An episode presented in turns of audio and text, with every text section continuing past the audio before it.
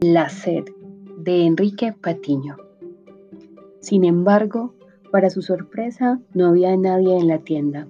Permanecía abierta, pero el mostrador estaba vacío de gente y de productos, saqueado por completo, salvo por abarrotes desperdigados por el piso y los anaqueles del fondo.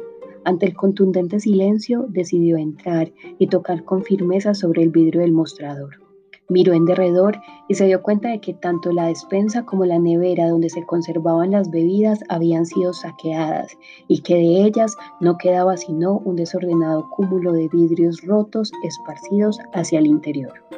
No quedaban ni bebidas gaseosas ni isotónicas, ni leche, ni reemplazos líquidos envasados. Alguien metódicamente había barrido una parte de los vidrios que debieron caer en el piso, pero había dejado expuestos los demás, como si se hubiera arrepentido de continuar recogiéndolos.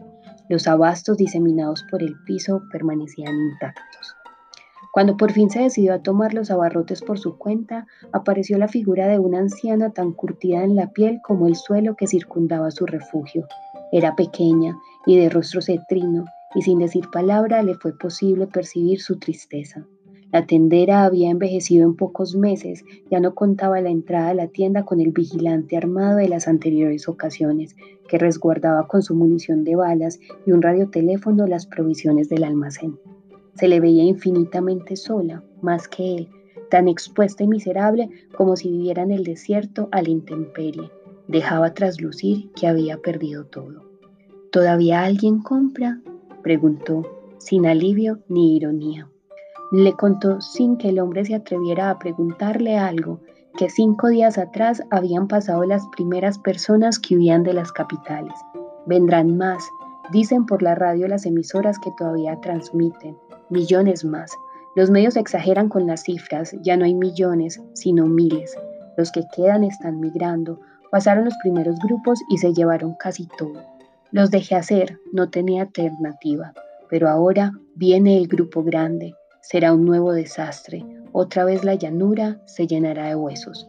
La mujer le relató lo que sabía con el afán de que el hombre la escuchara. Él oyó de sus labios cuarteados que debido al desconocimiento de la sed profunda, los grupos habían ido asaltando las tiendas para robar bebidas y afrontar los largos trechos que les quedaban en su camino hacia los ríos del sur. Todos iban desesperados y decididos.